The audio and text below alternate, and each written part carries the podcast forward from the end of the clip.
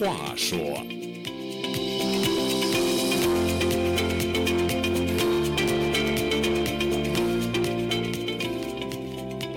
听众朋友，大家好，欢迎您再次来到《周家有话说》这个栏目，我是主持人家园。中国和西方呢，在文化、传统和意识形态等方面呢，都有着很多而且很大的区别。就拿中国的一句成语“十恶不赦”来说吧，中国的所谓十恶，与西方的十恶有着完全不同的概念和理解。那么在这次的《周家有话说》栏目里啊，我和周孝正教授呢，就来聊聊中国的十恶与西方的十恶都有哪些不同，又是什么原因造成了这些不同？我们首先应该搞清楚中国的十恶不赦都是哪十恶。我在网上查了一下哈。发现中国的所谓十恶之首就是谋反，那么用现代的话说呢，就是颠覆国家政权。那么排在第二的呢是大逆，也就是危害皇家的宗庙啊、陵墓啊、宫殿啊等等。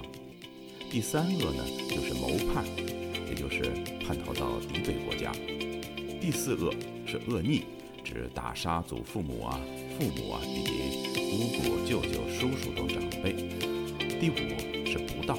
主要是指杀人以及使用邪术诅咒别人等。第六是不敬，主要是指冒犯皇帝的尊严、偷盗皇帝祭祀的器具和皇帝的日常用品、伪造御用药品等等。第七是不孝，也就是对祖父母和父母的不孝顺和不尊重。第八是不和睦，主要是指亲族之间的相互伤害。第九是不义。主要是指杀害官吏，甚至包括闻风丧逆不举哀、守丧期间作乐和改嫁等行为。第十是内乱，就是指亲族之间的通奸和强奸等行为。那么自隋唐之后呢，十恶就成了古代社会不可饶恕的重罪，十恶不赦也被人们广泛使用，成为细数他人过错的必用之词。啊，周教授啊。那么，在您看来呢？这十恶是否仍适用于当今社会对罪恶的描述呢？对，我觉得中国的恶呢，它主要是从一个集体的角度。嗯，这个西方的恶，它是以个人为本，所以西方的叫以人为本，那人是个体。嗯，所以它讲究个人的人权。中国不太讲这个，中国讲究这一个整体。所以刚才你说那中国的恶就是谋反，他谋反的意思就是说我们这儿得有个核心。嗯，哎，我们得有个头子。嗯，哎，就是说，在中国，我们这个帝王，嗯，他的皇权，皇权比什么都重要，嗯，对，皇权，对，他就是维持秩序，对，他觉得秩序最重要，嗯，所以说他要天下大乱就麻烦了，他这么个意思，哎，所以你看他西方呢，人家就是以人本位，个人本位，是，你看他第一个就把这个所谓呃谋反，你不能够那个呃叫做什么颠覆国家政权，你不能把这个皇权给颠覆了。这是政权是排在第一，啊，对呀，所以他就是西方是民主，民主就是以民为主。对，你那个权力哪来的？民选用选票来，哎，现在这是现代政治。是，所以你看，现在你像美国这四年一次大选，嗯，他就是要颠覆政权，就要颠覆你这些政府。你这政府呢，最多你你个四年，最多你八年，嗯嗯，就要把你选掉。对，中国呢都讲究世袭，嗯，都讲究万岁万岁万万岁。对。而且他却西方的这所谓十恶呢，他没有提到具体的，比如说，呃，这种通奸呐、强奸呐、杀人，因为这个在任何社会里的都是一个罪恶，他没有必要再把它特殊的拎出来。他是在一个非常宏观的一个角度去看待所谓的恶。你比如说像那个孟德斯鸠说的这个第一恶，它首要的就是没有人性的政治。就像你刚才讲的，他西方的这个所谓恶的标准，他把他是以人为本的，他是从人性的这个角度出发的，他看待这个政治，对吧？没有人性的政治，他怎么解释这个呢？呃，我我看他这个解释就是说。政治呢是群体间博弈较量的产物和过程，其最终的状态呢，只有以维护人民的根本利益为前提，才能够长治久安。因为人民是历史的推动者，如果将人民视为草芥，为了维护统一，那么一刀切呀，限制人民自由，其后果不堪设想。那么，如果人类社会的政治活动没有了人性，反而就充满了兽性，呃，只会让人类退化到啊丛林野蛮的状态。这比毁灭人类还让人沮丧。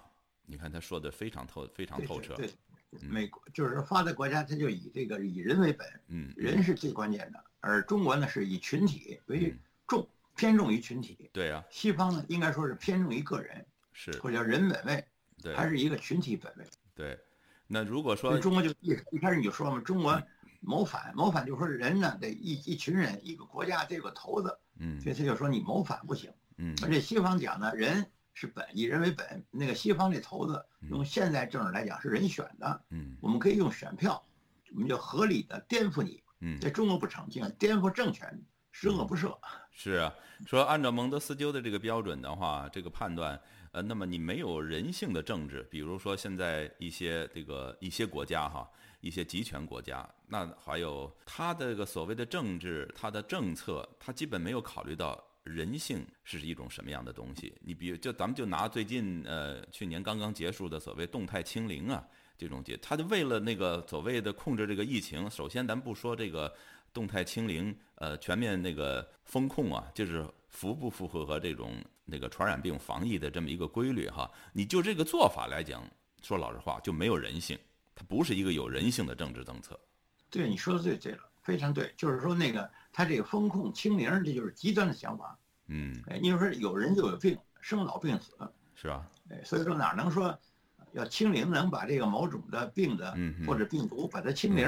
嗯，这就是极端，这叫极端浅薄。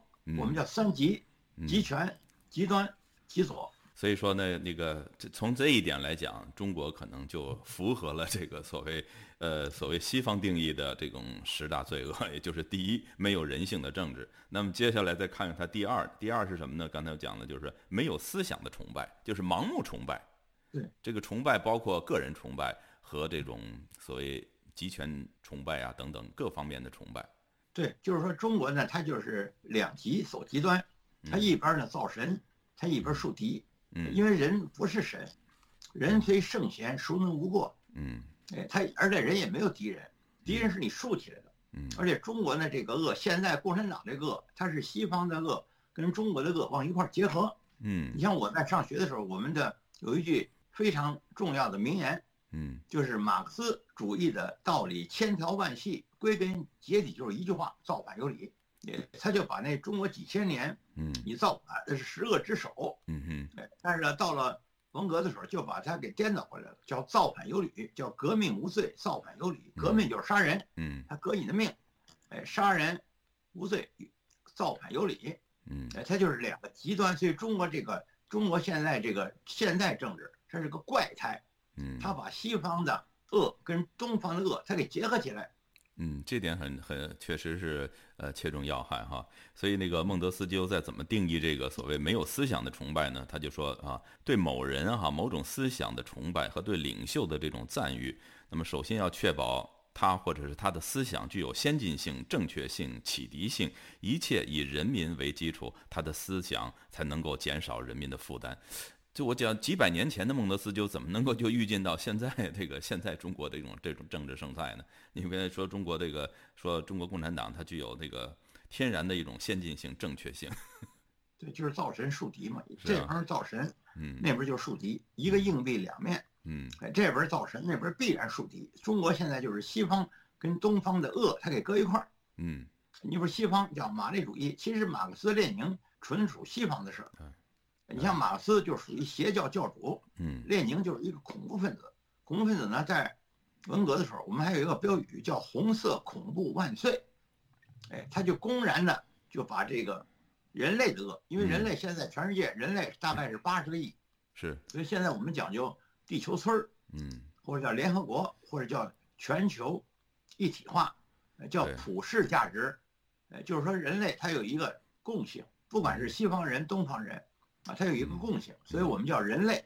所以说，按照孟德斯鸠这种说法，就是说，如果用一种那个类似欺骗呢，还有这个强加于这个这个这个观点给人类的话，那么使他们不得不接受和崇拜的时候呢，这无疑就是对人类社会构成极大的危害了。呃就是说，你你就像你，而且中国确实呃体验到这样的危害，从文革到甚至到现在，或者几千年都是这样。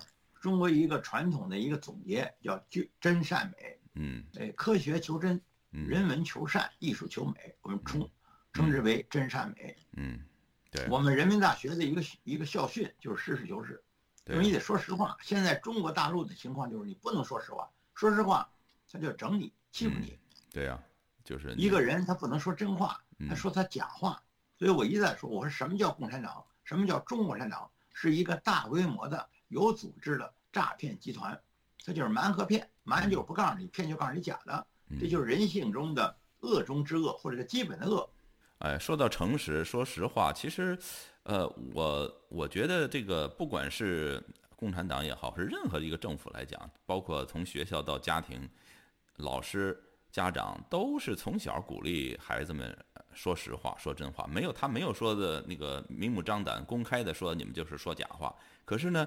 这些孩子从学校受到的教育，从家庭受到的教育，然后呢，走到社会上以后，发现社会社会上的现象跟他们所受的教育完全不一样，所以这个冲击，这个反差是非常大的。所以最后，他们为了适应这个社会，适应适者生存嘛，为了适应这个社会，他们不得不加入呃说谎话甚至不说实话的这样的一个行业。对，说的非常好。中国人呢，现在就是当面是人，背后是鬼。我们叫阴谋诡计，嗯，所以你不像共产党，他就强调秘密。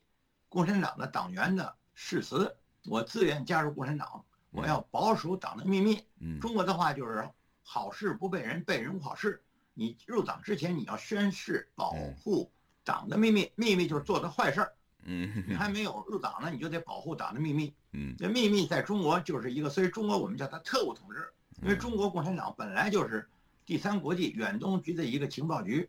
也就是说，第三国际一个国际特务，用中文的话叫境外敌对势力。什么敌对势力？就是一个特务。你像列宁就是一恐怖分子，斯大林就是一个暴君。所以我们中国共产党原来认为我们是中国成立的，不对。一大到五大是中国的一个左派知识分子，叫陈独秀，他作为总书记。从第六次代表大会开始，他们就跑到俄罗斯的首都莫斯科开去了，这是非常荒唐、荒诞、荒谬、荒芜的事儿。你们是中国共产党。你们一大到五大都是在中国大地上开的，你们跑到莫斯科开去干嘛去？而且把那个一大到五大的总书记陈独秀，由一个独裁者斯大林就给他撤了。你说你斯大林你是俄国人，你凭什么撤我们中国共产党的总书记？这是毫无道理的事儿。是。但中国呢就得这样，你你要说这个实事儿，你要实事求是，他就整你。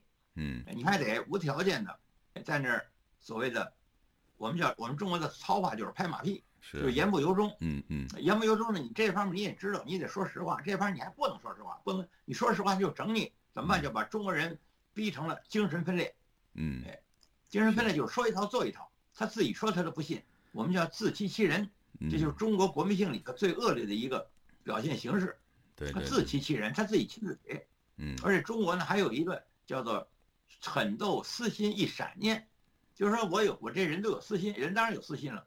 我得狠斗，你私心一闪念，就是你想一想都不行，都想一下都不行。比如当时年轻人，年轻人男女成熟了，男女相爱，嗯，说你想，你看见一个女的，你喜欢她，嗯，想你都不成，嗯。当时我们在建设兵团，我们在农国营农场，哎，当时我们一块开会，有一百多个，嗯，那都是好多都是青年，嗯，哎，当时就得自己叫斗私批修，自己就说，说我怎么我有什么这个坏思想呢？哎，就是说。我开会的时候，我看见一个会议室里头，嗯，有女的，他我就多看了两眼，他就觉得自己呢就犯了大罪了，就得检查。你说我为什么？我是一个男青年，我怎么多看了一女青年两眼呢？他自己反思自己，这就是叫狠斗私心一闪念，这是他自己说的。我们都在那个会场上，我们都听见了。嗯，斗私心一闪念的还不是一个人。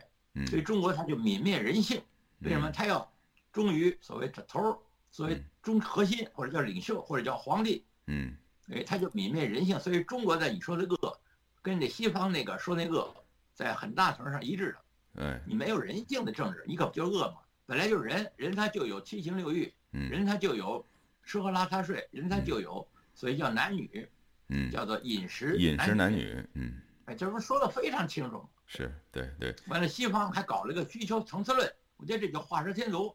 嗯，哎，他说西方就是说我们有需求层次论，说人的需求物质的，嗯，完了就是安全的，完了自我实现的，尊尊重，对，还有一个最后的需求就是所谓的自我实现，嗯，其实这都是废话，对对，人的需求用中国话来讲就是吃喝拉撒睡，嗯，哎，就是饮食男女，是就是食色性也，非常说的非常简单。那么接下来我们再看一看孟德斯鸠是怎么定义第三种恶的，也就是没有人文的科学啊。呃，他说理工学科的这种轻视人文科学呢哈，不注重这个哲学和思想的培养，那是十分可怕的哈。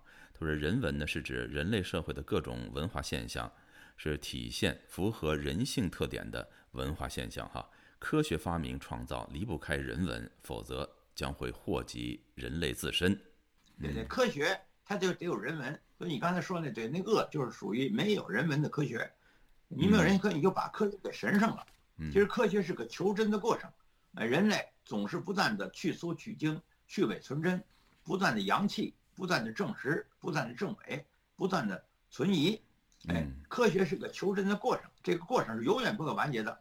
所以我们中国有个哲人说了一句，先人说了一句话，什么叫科学？就是不断的去搜取经。嗯，不断的去伪存真，不断的扬弃，不断的证实，不断的证伪，所以科学是一个求真的过程，这个过程永远不会完结。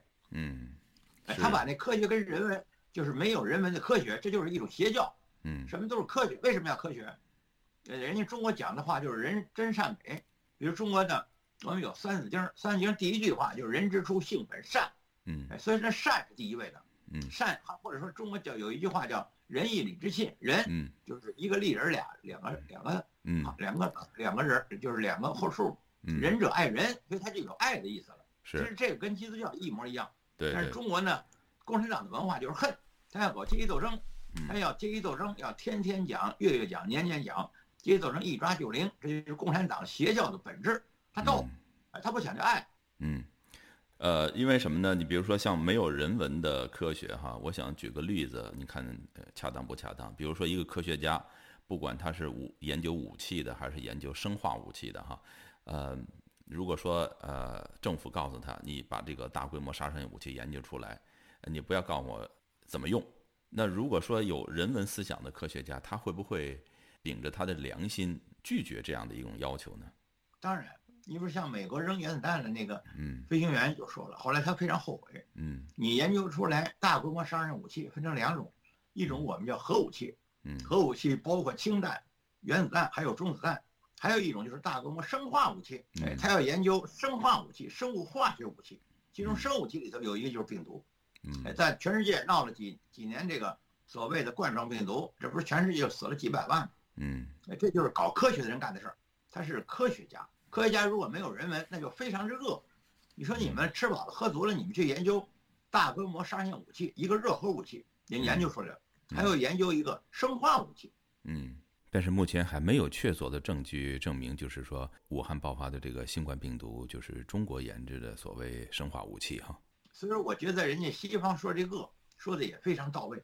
嗯，科学家科学家根本就没有什么意思。你科学家怎么了？你科学家你没有那个人文，你没有价值判断，那你就是一个。或者说叫十恶不赦的一个恶，尤其现在您都知道，一个这现在世界上有核国家大概是九个或者十个，嗯，但现在有生化武器的国家，嗯，现在就不知道有多少个了。是好的，那我们接下来再聊聊孟德斯鸠眼中的第四种恶，那就是呃没有道德的商业啊。那么他怎么定义呢？说说商业行为呢是以服务人类生活为目标的哈，要在人类的道德规范框架内运作。没有道德规范的约束呢，就会变得纯动物性的、攫取般的商业行为，比如挣钱无底线呐、投毒式的工商业行为啊，还会给人类带来无法估量的伤害。那我们看一看，我们不是就拿中国作为一个参照物吧？过去的所谓这种啊毒食品呐、毒牛奶啊、啊地沟油啊。还有这个商业行为的这种坑蒙拐骗等等，是不是都可以算作这样的一种没有道德的商业行为的一种恶？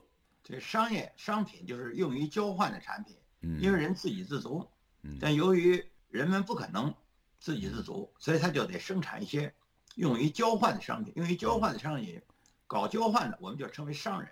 嗯，所以中国有句话叫“无商不奸”，为什么？他不生产，他是交换，交换他就有一个诚信的问题。所以我们中国有句话叫“仁义礼智信”。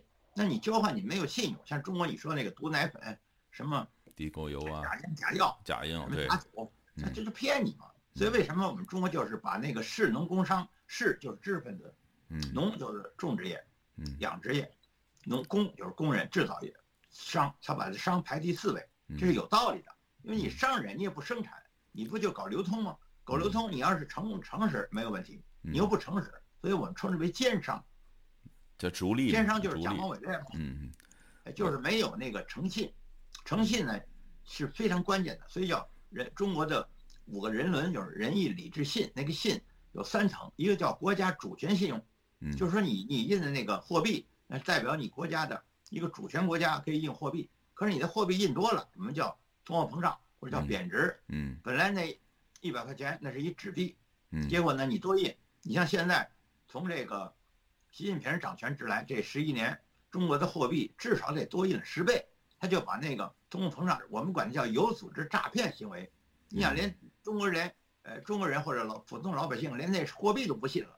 嗯，虽然你都的是一百元，但是那一百元它贬值了，它跟嗯像我在我在我年轻的时候在黑龙江这个嗯农场种地，嗯那时候我的月薪是三十二块钱人民币，嗯那现在得顶这三十二，得顶这三三百二，得顶三千二，甚至于顶三万二，嗯这个货币已经贬值了至少几百倍了。嗯哎，这就是说要有组织诈骗行为，这是政府干的事儿。那你嗯政府你为什么印货币？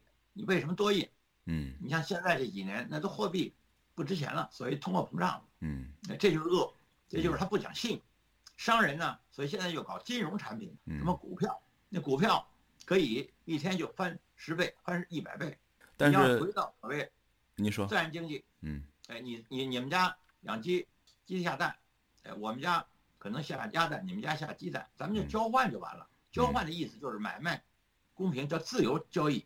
嗯哎，所谓在市场上讨价还价，嗯讨价还价就是咱们俩，你把你的商品卖给我，我把我的商品卖给你，价格咱们俩商量着算，这就自由。自由的意义就在这儿，自由市场就是我得定价权，我们俩商量，这俩人商量用不着你政府定价。中国不是，中国叫计划经济，什么都政府定价，你政府凭什么定价呀？你政府是一个大规模有组织诈骗集团的头子，嗯而且你有发行权。嗯原来我们的货币是黄金、白银，嗯嗯后来就变成了纸币了。变成纸币是一个好事儿，可是你又没有控制住，就是你没有一个民主政治，你就搞嗯所谓市场经济。那市场经济就是个诈骗经济。你看，你是有权，你就印货币，像中国，中国共产党有权，他就印人民币，人民币已经贬值至少一百倍了。就从我这个呃，在这个年轻的时候，我们嗯用的那一元人民币嗯啊，大大概在现在得至少顶一百几百元人民币。那嗯这谁干的事儿呢？这不是政府吗？他政府就是最大的恶。嗯是你在这诈骗，你破坏了仁义礼智信这个信，嗯所谓的契约精神。是契约精神你说话得算话呀。嗯你像中国原来跟香香港跟这英国政府谈判，说我们香港五十年不变，港人治港，高度自治。哎嗯，这个五十年不变，而且有国际条约，做不到二十五年、二十几年它就变了。嗯现在这香港就变成臭港了，谁干的事儿？习近平儿，就他干的事儿。呃，谈到这个治港啊，他该改，他告诉说爱国者治港，人家是港人治港，嗯哎，而且是高度自治，而且是五十年不变。人都说了，五十年不变，他也他不管，二十五年不到，二十三年好像二十二年他就变了，嗯这就是国家主权性他不讲，谁不讲？习近平他就不讲。所以香港人讲的这个香港从那个十大世界三大这个所谓金融中心呢，变成现在的这种所谓金融遗址了。呃，这个金融行业呃一个很重要的指标就是呃它的股股票市场嘛，呃这个股票交易市场。那么香港的股票交易市场从几十年前的这种就是三万三万左右的呃三三万左右的这么一个基点哈、到现在都掉到这个一万八左右，一万八以下了，就是几乎跌了一半儿。共产党现在的老大就是习近平，他不讲信用，嗯把香港现在变成了臭港。嗯哎，香港的人据说已经走了好几十万了，人家用脚投票。嗯哎因为你玩新金融就是玩信用。嗯，你现在国家主权性你都不讲，你习近平你作为国家主席，作为一把手，嗯你就不讲信用。好的。那么这次呢，我们谈到了一个法国启蒙思想家孟德斯鸠所列出的所谓十恶中的呃头四个恶。那么在下一期节目里呢，我们再继续来讨论第五恶到第十恶，它们的内涵是什么。